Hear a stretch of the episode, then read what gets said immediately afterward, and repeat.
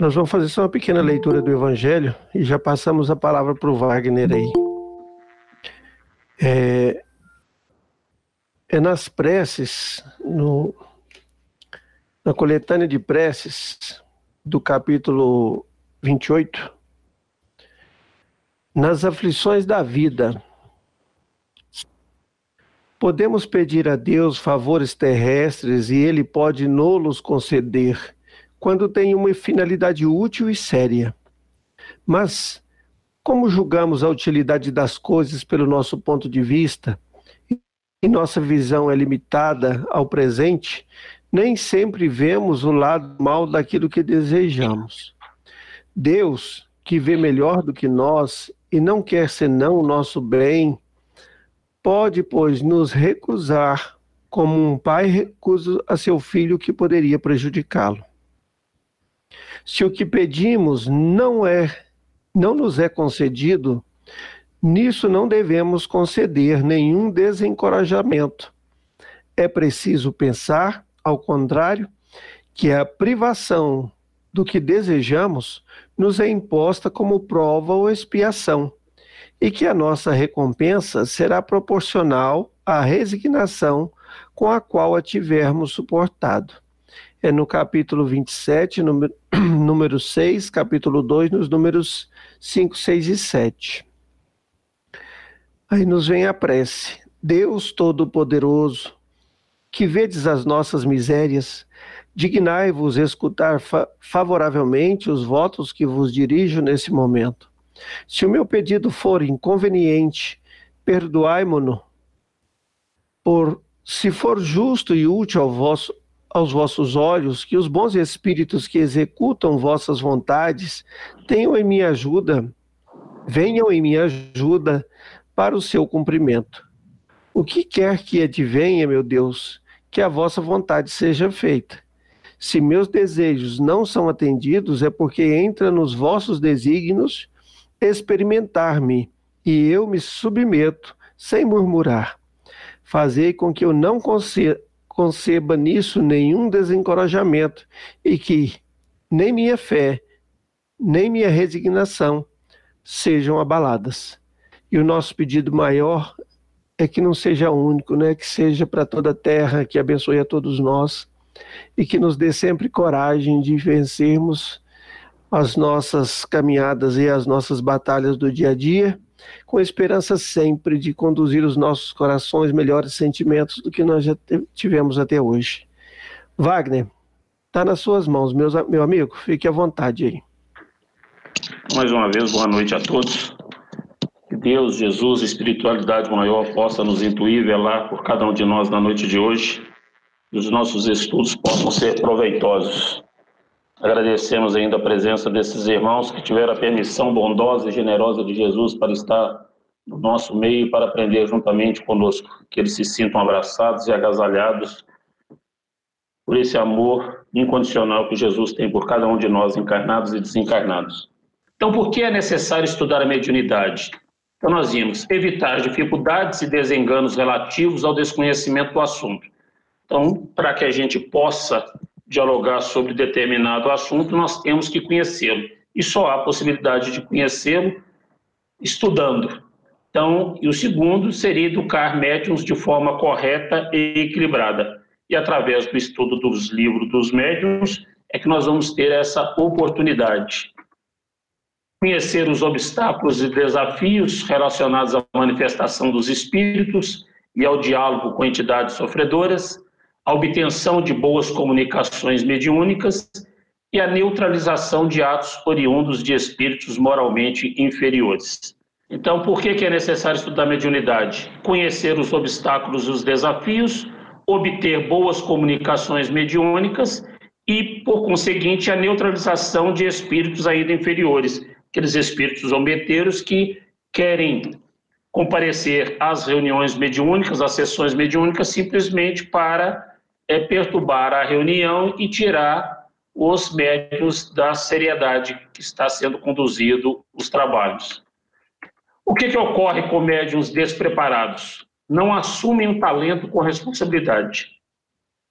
e nós perdemos muitas das vezes oportunidades com vários médios que teriam grande capacidade de auxiliar na seara espírita e é por falta dessa responsabilidade que não assumem os compromissos, acabam deixando as casas.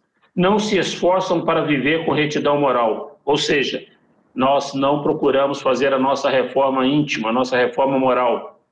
Disciplina mediúnica é falha ou ausente. Nós temos que ser disciplinados. Ora, se nós nos predispomos a um estudo da seriedade do livro dos médios, então nós temos que ter disciplina. Evidentemente que vai existir quintas-feiras, nós não vamos estar presentes, mas nós temos que fazer de tudo para estar. E eu até dizia para o Euripides, eu não sei se eu vou estar aqui na quinta, mas vou fazer de tudo, e realmente eu fiz. Eu rodei 1.719 quilômetros ontem, para chegar aqui hoje, estar aqui para continuarmos os estudos. Então nós temos que ter compromisso, nós temos que ter disciplina, senão nada vai para frente. Fogem das responsabilidades familiares e sociais. O médium que quer ser médium só dentro da casa espírita, recebendo é, as manifestações mediúnicas, se colocando como instrumento para as manifestações mediúnicas, mas não tem responsabilidade no seu lar, não tem responsabilidade no seu trabalho, na convivência social, também vai ser um médium despreparado.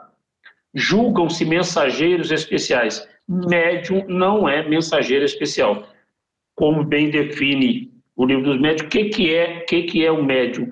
É aquele que sucumbiu desastrosamente em vidas passadas, cometendo as mais variadas espécies de delito e que agora, na presente existência, tem a oportunidade redentora de, através da mediunidade, poder socorrer o maior número de pessoas e, por sua vez, ele saudar com mais celeridade os débitos que ele contraiu nessas vidas passadas.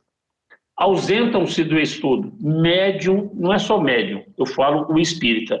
O espírita, por seu turno, não gosta de estudar, não gosta de ler. E aí fica difícil, que é tudo mastigado.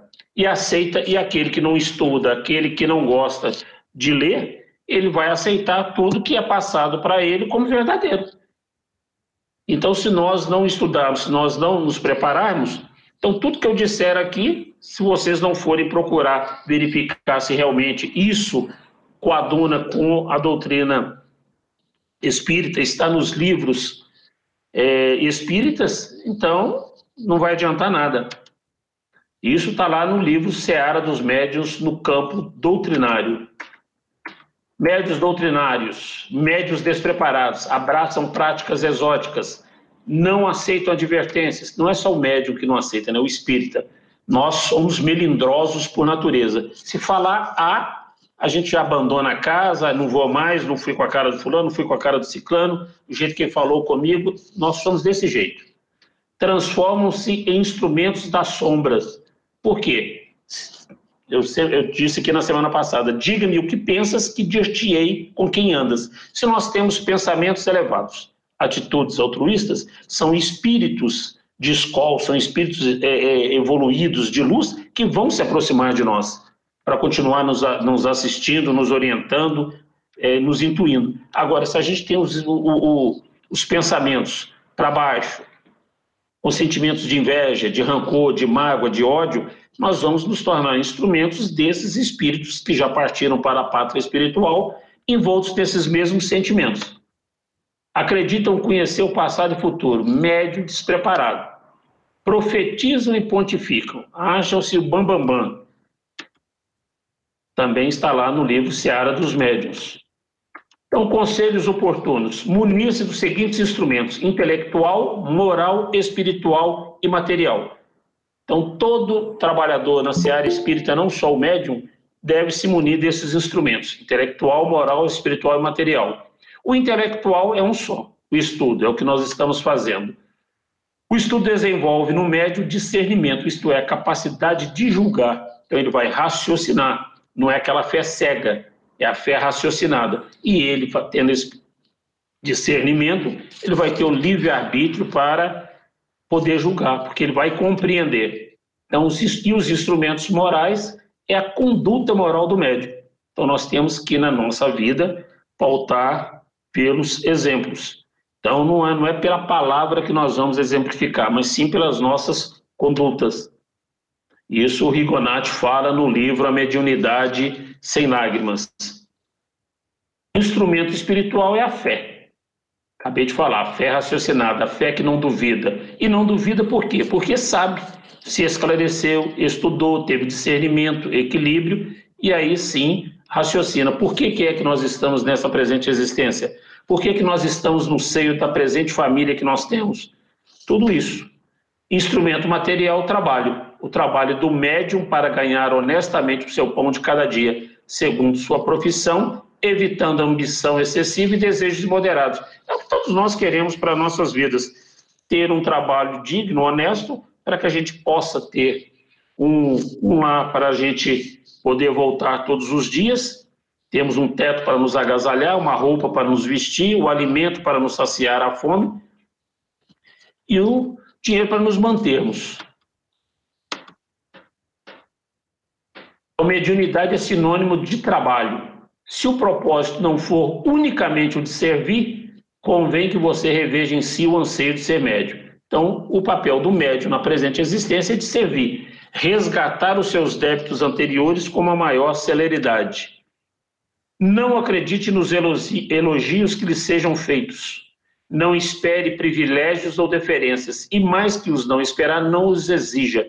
Então, médium não tem que esperar elogio, não tem que querer privilégio. Ah, eu, por ser médium da casa, eu tenho que sentar no primeiro lugar, eu, ah, isso tem que ser me dado isso. Negativo. E não tem privilégio, não tem diferença. É um trabalhador da casa como qualquer outro, como aquele que lava o banheiro, como que serve a água depois do passe. Todos nós somos iguais. Como dizia o Chico, por misericórdia, não jogue água com sabão para que o médium possa escorregar. Então, evite os elogios. Mais que os outros, sinta-se na obrigação de testemunhar a fé através de exemplos cotidianos de renúncia e devotamento ao ideal. É o que nós falamos. Ser médium, na realidade, não é simplesmente receber as orientações do plano espiritual. Ser médium, na realidade, é exercitar mediunidade com Jesus fora da casa espírita auxiliando a todos aqueles que necessitam do nosso apoio, seja material, seja espiritual, através de uma oração, de um sorriso, de um abraço, de um aperto de mão. O médium que não é honesto, que não acredita em suas intenções mais íntimas, não se transforma em instrumento de fé para ninguém. Ora, se ele não acredita no seu potencial, se ele não acredita que ele está sendo honesto consigo mesmo, como é que ele vai convencer as pessoas? Então, é o médium que dignifica a mediunidade e não os espíritos que eventualmente se comunicam por suas faculdades. Chico Xavier dizia: quanto mais o médium se apequena, mais a sua mediunidade cresce.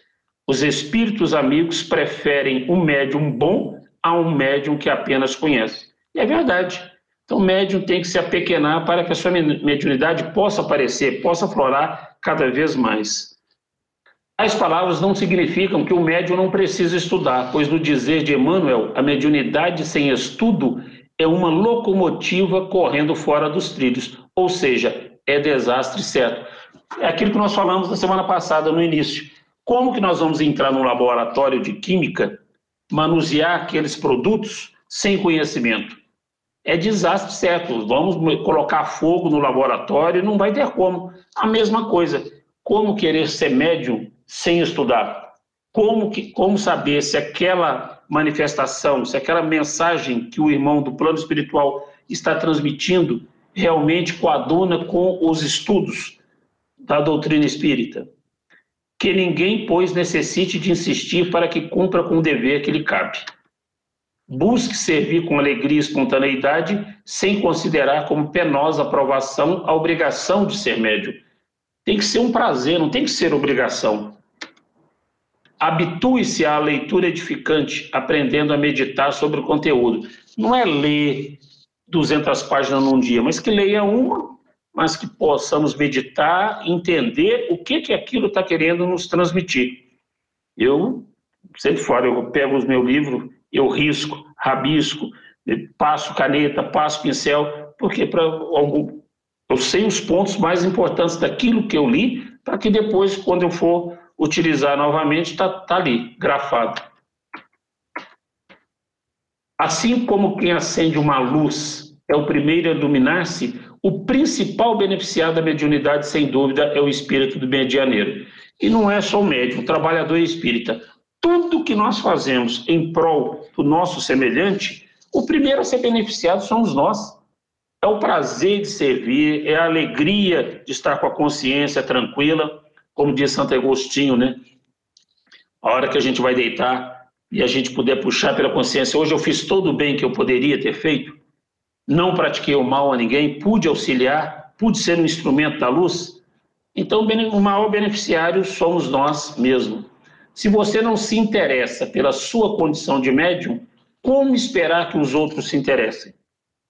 Então você tem que se valorizar, você tem que estudar, você tem que mostrar que você quer, que você está estudando, que você está se preparando para que você possa ser um instrumento da luz e não dos espíritos inferiores. Então, quanto mais se conhecer, mais médium você há de ser. Porque você vai conhecer as suas dificuldades, você vai conhecer cada nuance sua com relação à espiritualidade.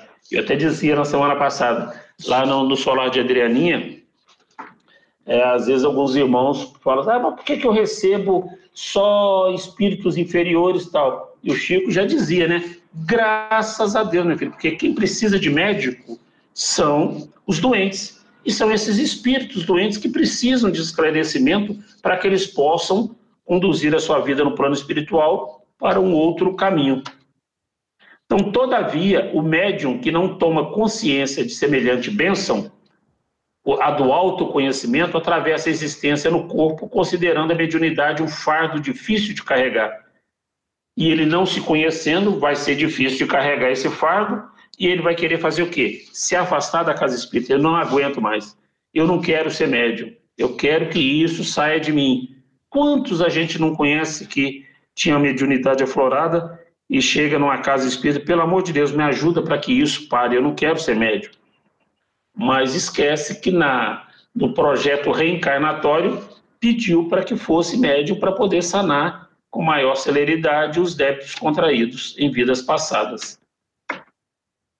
Então, uma reunião só é verdadeiramente séria quando cogita de coisas úteis, com exclusão de todas as demais. As reuniões de estudos são de imensa utilidade para aqueles, sobretudo, que seriamente desejam aperfeiçoar-se. Está lá no livro dos médios, do capítulo 29, nos itens 327 e 329. Hoje e agora, onde estivermos, somos constantemente induzidos a lecionar disciplinas de entendimento e conduta. Doutrina espírita, na essência, é universidade de redenção e cada um de seus profitentes ou alunos é obrigado a educar-se para educar. É o que nós estamos fazendo agora.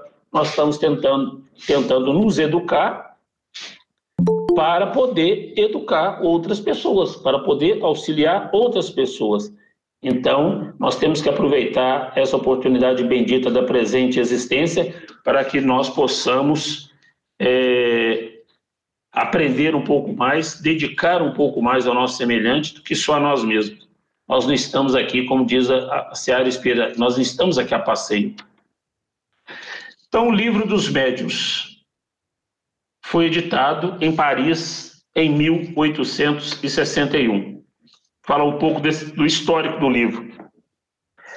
Logo após a publicação dos livros dos Espíritos, que se deu em 1857, o Kardec, antes mesmo do livro dos médios, ele lançou um livrinho que eles chamavam de livrinho instruções práticas sobre as manifestações espíritas.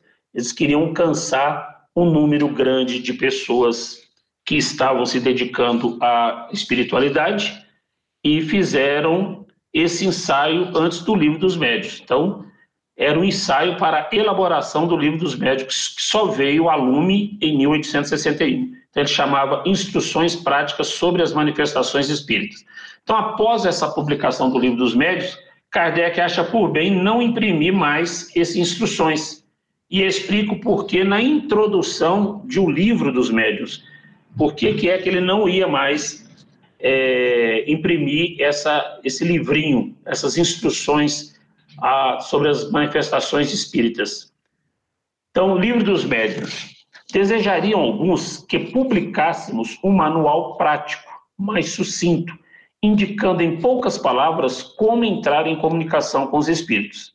Entendem que um livrinho assim, mais barato, podendo ser difundido com mais profusão, seria poderoso meio de propaganda, multiplicando o número de médiuns.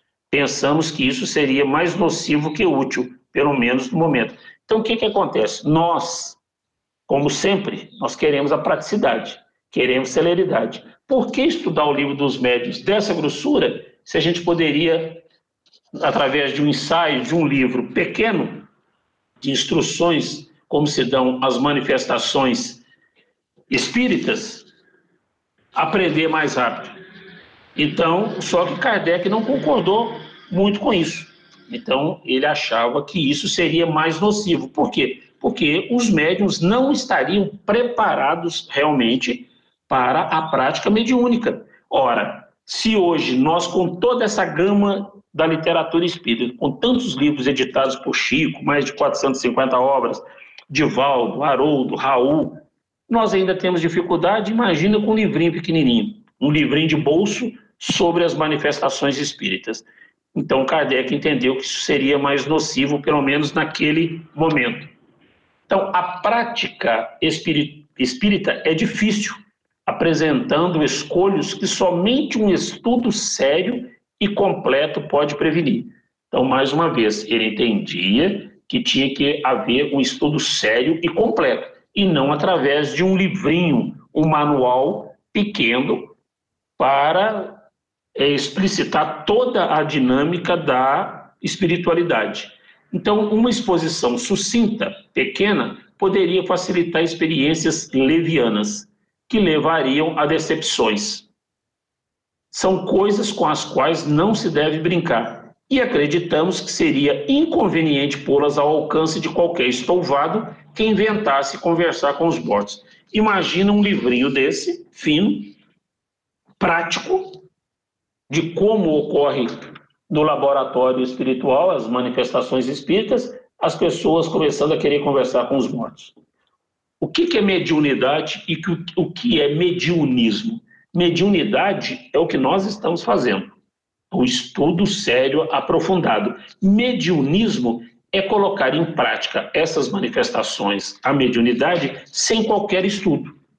É o que ocorre, pelo amor de Deus, é o que ocorre com as religiões afro é, brasileiras, em que ocorrem as manifestações seja na Umbanda, seja no Candomblé, não estou condenando nenhuma religião, pelo amor de Deus, só estou explicando o que é mediunidade e mediunismo.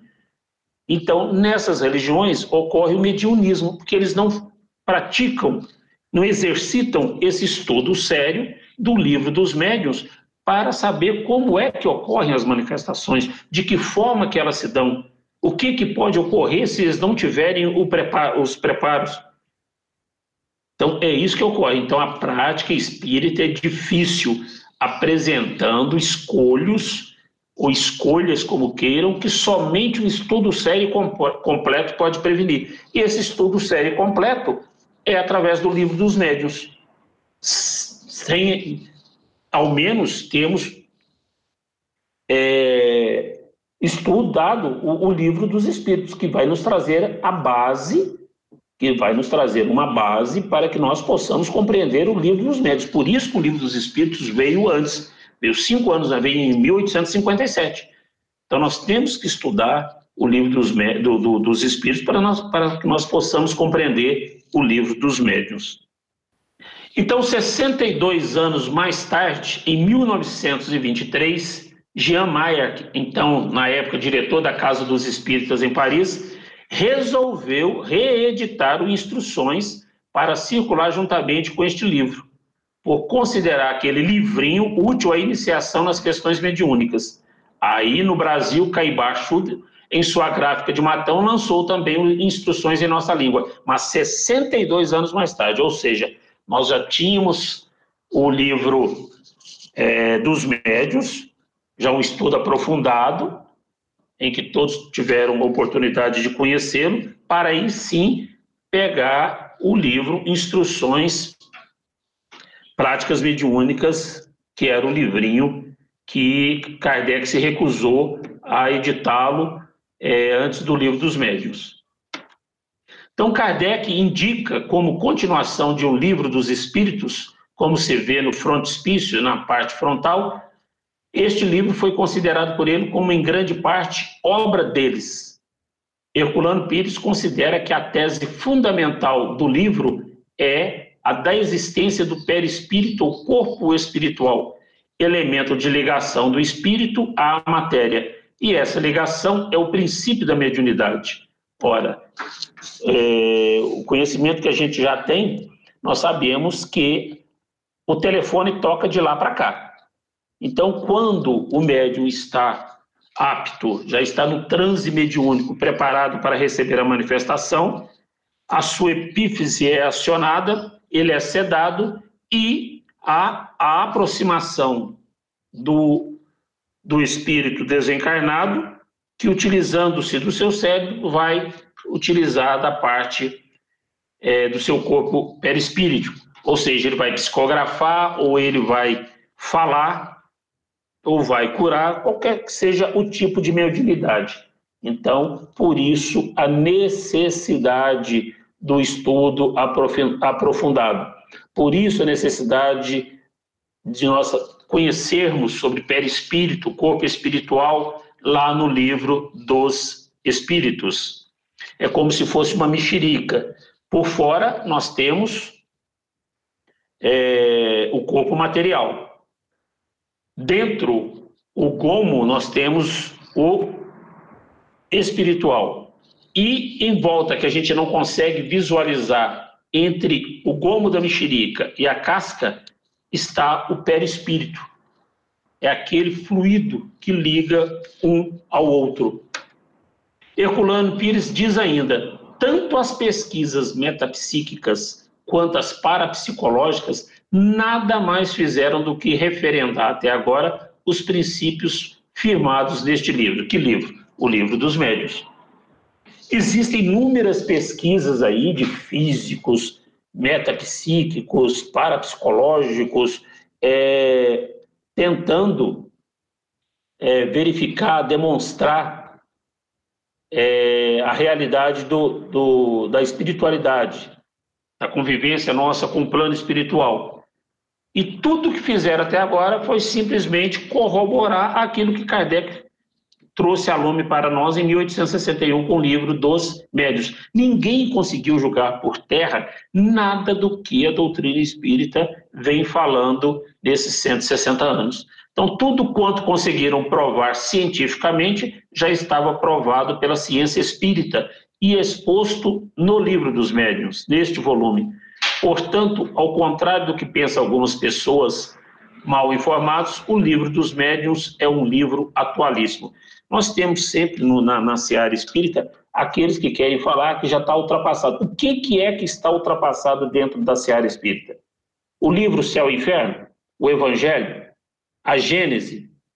O livro dos Espíritos? O livro dos Médios? O que está ultrapassado? Até hoje ninguém conseguiu derrubar as teses firmadas pela, pelo Pentateuco, pelas cinco obras é, kardecistas, as nossas obras básicas. Ninguém conseguiu derrubar nada, muito pelo contrário. Via de regra, todos os estudiosos só corroboram, só vêm a demonstrar que Kardec estava certo, que a espiritualidade trouxe para nós. Então, qual que é a metodologia utilizada na codificação espírita? A semente, o campo e as mãos de seme a semear. Então, nós temos aí a semente, nós temos um campo farto que a doutrina nos oferece, que o, um, um plano terra nos oferece, e nós temos as nossas mãos. Basta que nós queiramos usá-las. A semente foi nos ofertada o campo de trabalho é imenso e as nossas mãos não podem ficar cruzadas. Nós temos que abri-las e começar a semear. Nós temos que começar a auxiliar. Nós não podemos mais perder tempo, porque nós já temos conhecimento. Muito será cobrado a quem muito foi dado. Então, quais são os princípios? Primeiro, humanismo. Kardec pesou os valores éticos e as consequências morais das novas ideias. Ele tinha que pesar isso. Por quê? Porque ele estava trazendo para toda a humanidade princípios novos que com certeza iriam ser sofrer retaliações como sofreram. Mas hoje está esparramado por todo o rincão do plano Terra para quem quiser fazer utilidade dessa ferramenta maravilhosa que a espiritualidade nos legou. Então, primeiro princípio do humanismo, os valores éticos e as consequências morais das novas ideias. Tudo que o Espiritismo trouxe para nós foi o quê? Está embasado nas leis de Deus. Amar a Deus sobre todas as coisas e ao nosso próximo como gostaríamos que fôssemos amados. Então, esse, aí está estampado os valores éticos. Como diz no Evangelho, todas as regras, todos os profetas aí estão estampados. O segundo princípio, racionalismo, observação análise crítica e criteriosa dos fenômenos, conclusões lógicas, seguindo as etapas comuns aos métodos experimentais. Ora, Kardec, quem assistiu o filme, viu, ele não tinha conhecimento nenhum de espiritismo. No entanto, foi levado pelo racionalismo, pela observação, pela análise crítica. Ele foi, foi pegando tudo que foi vindo foi analisando e foi criteriosamente concluindo o que a espiritualidade queria, através dos métodos experimentais, seja através da pancada da mesa, seja através das irmãs Cook, foi seguindo e foi codificando tudo através, primeiramente, da observação. Por isso que nós falamos, nós temos que observar, analisar que é a fé raciocinada, para que aí sim nós possamos compreender e utilizar o nosso livre-arbítrio. Se nós não observarmos, se nós não analisarmos criteriosamente tudo que nós estamos estudando, se nós não compreendermos, como é que nós vamos utilizar o nosso livre-arbítrio? Como é que é que nós vamos dizer se uma coisa é certa ou é, está equivocada? Então, esse é o segundo princípio, do racionalismo. É o que norteia todo o estudo do Espiritismo, seja do Evangelho, seja do Livro dos Espíritos, da Gênese, do Livro dos Médios, não importa. É o racionalismo. Terceiro, intuição, bom senso, equilíbrio intelectual, crer sem fanatismo. Ora, se eu utilizo bom senso depois de uma leitura, se eu utilizo o meu equilíbrio intelectual para analisar se aquilo é verdadeiro, se faz sentido ou não, sem os dogmas da, da, da, das igrejas, eu estou sendo o quê? Intuído. O Eurípides, que vocês já conhecem, outros palestrantes, eu muitas das vezes eu, eu, eu digo que eu preparo às vezes uma explanação pública na casa espírita e na hora que eu vou fazer a explanação, não sai nada daquilo que eu preparei. Embora dentro do contexto. Por quê? Porque eu fui utilizado como instrumento da espiritualidade, dos mentores da casa, dos trabalhadores da casa, ou eu fui intuído. Por isso que na, na, nas nossas preces a gente sempre pede para a espiritualidade maior poder nos intuir, velar por nós mas nós temos que estar preparados. Não é só deixar por conta da espiritualidade. Tio Valdo, vocês conhecem essa história muito bem, certa feita, participando de um congresso, não se preparou, não estudou o tema que ele ia fazer a explanação, e quando chegou lá, e nada, e nada, ele olhava para um lado, olhava para o outro, e cadê a Joana de Anjos para ditar para ele? E nada, falou, pelo amor de Deus, cadê você? Ah, você não estudou, não? Então, por caridade, com todo o povo que estava presente, Joana de Anjos falou para ele: dessa vez eu vou te ajudar. Mas eu estou ajudando o povo que está aqui para ouvir você fazer a explanação, não por você. Se prepare. E aí, daí em diante, o Divaldo disse que nunca mais foi fazer uma explanação, nunca mais foi fazer uma palestra que ele não tivesse lido, estudado sobre o tema. Aí sim, por, por pouco que seja que ele estude, a Joana de Anjos vem e toma conta do restante, o intuindo a falar aquela forma magnânime que ele fala.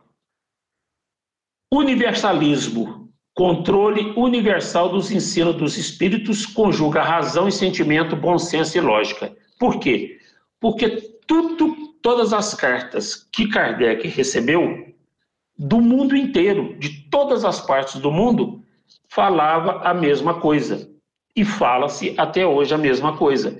Então, o que fala na África, o que fala na Ásia, o que fala na América do Sul, na América Central, a espiritualidade, os espíritos evoluídos, os espíritos de luz, falam numa mesma conjugação verbal. Então, não tem por que duvidarmos. Então, conjuga razão e sentimento, bom senso e lógica. Então, ele pôde perceber que realmente ele estava diante de um fato comprovado. A isso se dá o nome a esse princípio de universalismo, porque a espiritualidade, quando trouxe todos esses ensinamentos para Kardec, ele tomou conhecimento disso através de espíritas do mundo inteiro, não foi simplesmente em Paris. Tanto é que no filme a gente vê lá aquele calhamaço de cartas de correspondências do mundo inteiro e de todas as perguntas do livro dos espíritos, todas elas coadunando para o mesmo sentido. Outro princípio é o da unidade doutrinária. É necessário consenso nos princípios e ensinos espíritas. Então, nós não podemos hoje querer, como muitos adeptos do espiritismo, por vezes, se acham no direito de querer inovar, de criar. Nós não temos que criar nada. Se tiver alguma coisa para ser trazida, vai, vai nos ser trazida pela espiritualidade maior, por espíritos iluminados que por aqui já passaram é, e que estão encarregados de nos trazer a lume todo o conhecimento que se fizer necessário.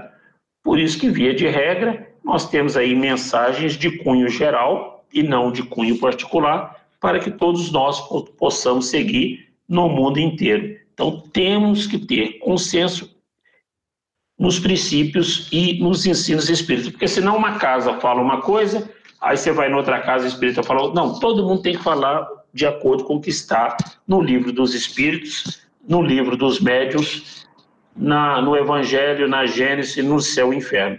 É nisso que nós temos que basear. Então, se nós recebemos uma manifestação mediúnica de um espírito, de um irmão nosso da pátria espiritual.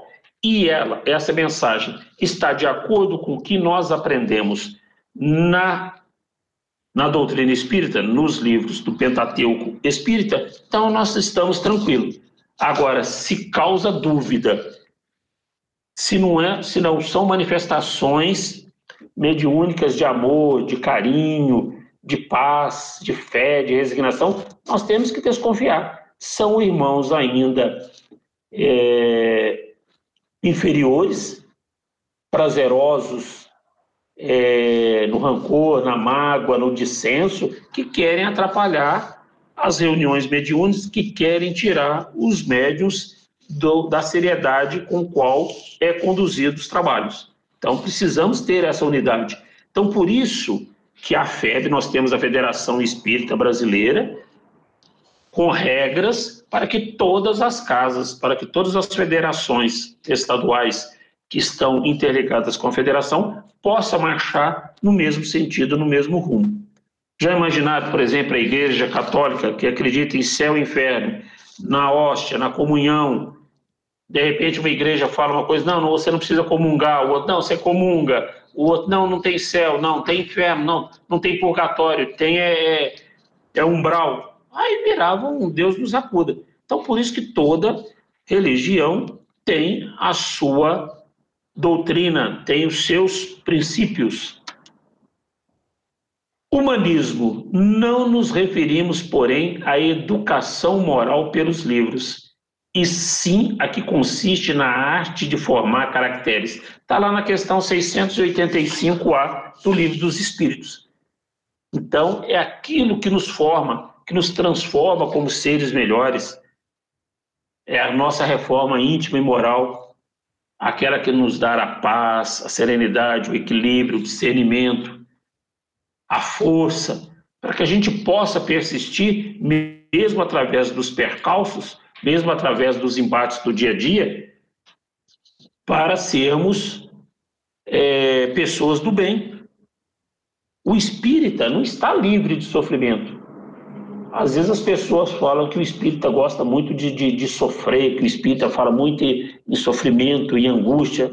Pelo contrário, o que, o que o espiritismo nos traz é uma luz tremenda sobre todas as nossas mazelas, todas, sobre todas as nossas angústias, nos dando a certeza de que nós estamos, tudo que nós estamos passando, que nós vamos passar, que nós já passamos, é para o nosso crescimento, para o nosso melhoramento.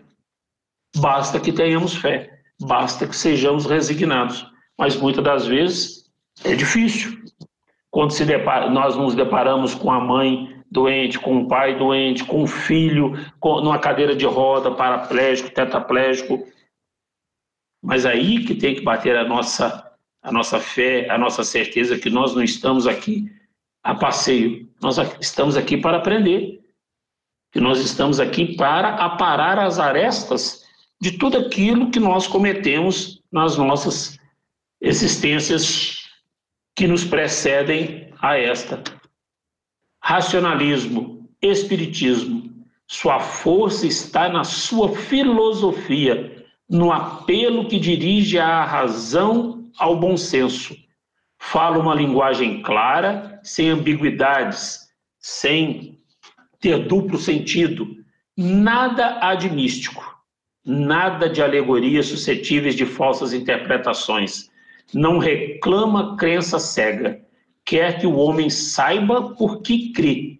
Apoiando-se na razão, será sempre mais forte do que os que se apoiam no nada. Está lá no item 6 da conclusão do Livro dos Espíritos. Então nós temos que ter o quê? Bom senso, raciocinar. Não tem nada de dubilidade na ou de ambiguidade, de duplo sentido no, no, no, no Espiritismo. Não tem nada de místico nada de alegorias, nós não necessitamos acender velas, nós não precisamos usar roupa branca. O branco é questão do, do, do branco, é que ele representa pureza, limpeza, paz. Mas nada impede que você vá trabalhar com uma roupa preta. Que o forro da mesa da casa espírita seja preta. Então não reclama essa crença cega nós devemos crer porque sabemos por que estamos crendo. Então nós não, não, não podemos simplesmente a, a, reencarnação existe porque o Espiritismo me fala que existe. Ora, mas, mas por que, que a reencarnação existe? Então nós devemos analisar por que, que é. Ora, se Deus é amor, se Deus é Pai, se é perfeição, se Ele cria todos os filhos iguais, simples e ignorantes, por que, que uns nascem num berço esplêndido, com toda a fartura, toda a saúde, toda a beleza, e outros nascem lá numa África, passando fome, numa Ásia, num sofrimento danado, numa miséria danada? Deus escolhe? Não, você é assim, você é assado. Então, através do Espiritismo, a gente vem entender que tudo é consequência dos nossos atos. Hoje nós estamos vivendo a nossa melhor experiência, a mais adiantada delas. Nós já fomos muito mais atrasados, mas muito mais atrasados. Um dia nós chegaremos a ser seres angelicais, seres de luz, mas para isso nós precisamos o quê? Nós precisamos aprimorar o nosso conhecimento moral e espiritual. eu gostaria de fazer um comentário na questão ao grupo. Essa, esse item que, que o Wagner está comentando para gente aí, ele, ele é aquilo que nós precisamos entender desse propósito que nós estamos assumindo aí. O que, que, que é o Espiritismo para nós? Qual é o seu propósito para nós? Isso é importante ficar muito é, é, é, sintetizado dentro de nós, sido, para que nós venhamos a dar esse passo de auxílio, de servir, de, no propósito da mediunidade, no propósito da servidão, com essa visão, com, a, com essa visão de, racional do propósito, para que nós venhamos a cumprir os nossos deveres como médiums, é, sem que amanhã a gente venha a ter a, a, a dificuldade íntima pela consciência de dizer: opa, eu sabia o que, que o Espiritismo me ensinava, me convidava a fazer, e eu preferi escolher a minha maneira. O que não tem jeito de ser na doutrina espírita é a nossa maneira. Ela é a maneira doutrinária e ponto.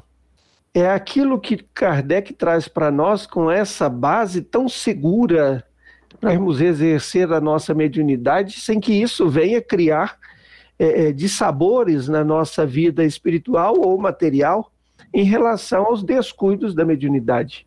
Então, nós temos aí, é, essa, isso que o Wagner está trazendo para a gente aí, é importantíssimo para nós.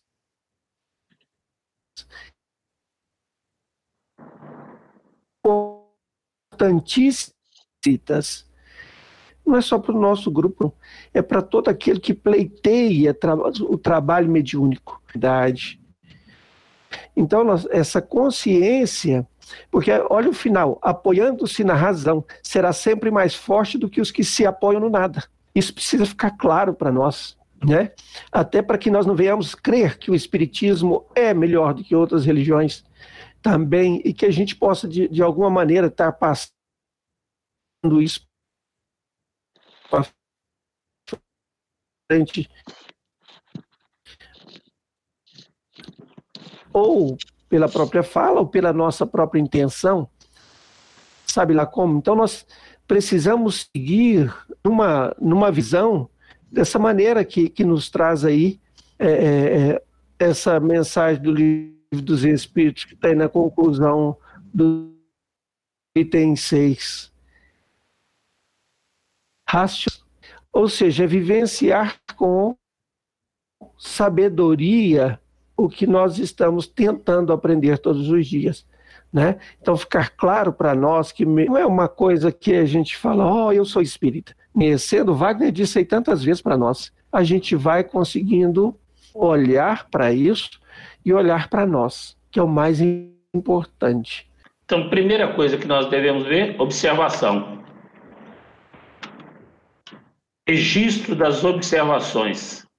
Que o Kardec fez, comparação dos dados. Ele olhou tudo que veio do, do mundo inteiro, análise de resultados, sistematização dos dados, conclusões e a publicação do resultado. Foi assim que surgiu tanto o livro dos Espíritos como o livro dos Médios primeiro da observação. Ele era um, um, um, um homem cético de tudo. Ele não acreditava em espiritismo de jeito nenhum. Mas aí ele passou a observar, ele foi intuído pela espiritualidade maior. Como a gente costuma dizer, ele era o cara que a gente precisava. Ele registrou todas essas observações com muita dificuldade. Na época não tinha computador, não tinha nada. Ele e sua esposa comparou todos os dados, foi filtrando, analisou, sistematizou e chegou à conclusão. E aí sim ele publicou os resultados que nós temos em mãos até hoje, seja através do livro dos Espíritos, seja através de qualquer um dos livros básicos da codificação. Através de quê? De uma fé raciocinada. De uma coisa que a gente vê e entende por que, que é que ela existe. A gente sabe por que, que ela existe. Então não é nada julgado aos quatro ventos que nós temos que acreditar cegamente. Terceiro princípio da intuição. O médium intuitivo age como faria o intérprete. Este, de fato, para transmitir o pensamento, precisa compreendê-lo, apropriar-se dele, de certo modo, traduzi-lo fielmente, e, no entanto, esse pensamento não é seu, apenas não lhe atravessa o cérebro. Tal precisamente o papel do médium intuitivo. É o que eu disse agora há pouco. Eu preparo uma explanação, preparo esse estudo aqui para falar para vocês, e chega aqui um determinado slide, quando eu termino, a fala tal, que eu vou pensar, mas eu, eu preparei, era para falar, eu ia falar, era isso, isso e isso, falei de outra forma. O que foi que aconteceu? Eu fui intuído pela espiritualidade, não é nada meu. Então, esse pensamento não é meu. Ele apenas não lhe atravessa o quê? O meu cérebro. Mas vem da espiritualidade. Por isso que eu sempre, nas minhas orações, eu peço a espiritualidade maior que possa nos intuir, possa velar por cada um de nós, é justamente nesse sentido, para que nós possamos captar as melhores, os melhores sentimentos, os melhores pensamentos e que a gente possa ter o concurso presencial da espiritualidade maior sempre ao nosso lado. O princípio da universalidade, caminhando de par com o progresso, o espiritismo jamais será ultrapassado porque se novas descobertas lhe demonstrassem estar em erro acerca de um ponto qualquer, ele modificaria nesse ponto. Se uma verdade nova revelar, ele aceitará. Só que até hoje, que é o que eu disse nesses 160 anos, o que foi que conseguiram é, desmistificar com relação a tudo que Kardec nos trouxe? Nada. Então, crença, conhecimento e verdade. Esse é o princípio da universalidade. Então, caminhando para a par com o progresso. Então, nós não vamos ser ultrapassados jamais, não, não, não vai ter como é, é, desmistificar tudo aquilo que nós aprendemos dos princípios da espiritualidade, da reencarnação, da imortalidade do ser. Nada disso vai ser derrubado. Por quê? Porque foi criado, foi erguido sobre pedra, sobre rocha. Então não tem como desmistificar isso, muito pelo contrário, cada vez o Espiritismo vai crescer mais. Unidade doutrinária. A unidade se fará ao lado onde o bem jamais se haja misturado o mal. Desse lado é que os homens se ligarão, pela força mesma das coisas, porquanto considerarão que aí está a verdade. Então, essa é a unidade. É a verdade que nós conhecemos, que nos faz irmãos, que nos faz unirmos dia após dia, para que nós possamos ter o conhecimento e auxiliar uns aos outros. É assim que nós vamos estar ligados, pela força mesma das coisas. Então, nós temos que sempre estar atentos a realidade daquela da doutrina que nos foi colocada através dessas obras maravilhosas. Então, o livro dos médios, também chamado Guia dos Médios ou Guia dos Evocadores, foi editado em 15 de janeiro de 1861 em Paris. Eu agradeço imensamente pela paciência de me escutarem. Peço perdão por alguma falha, por algum erro, e daqui a duas semanas nós estaremos juntos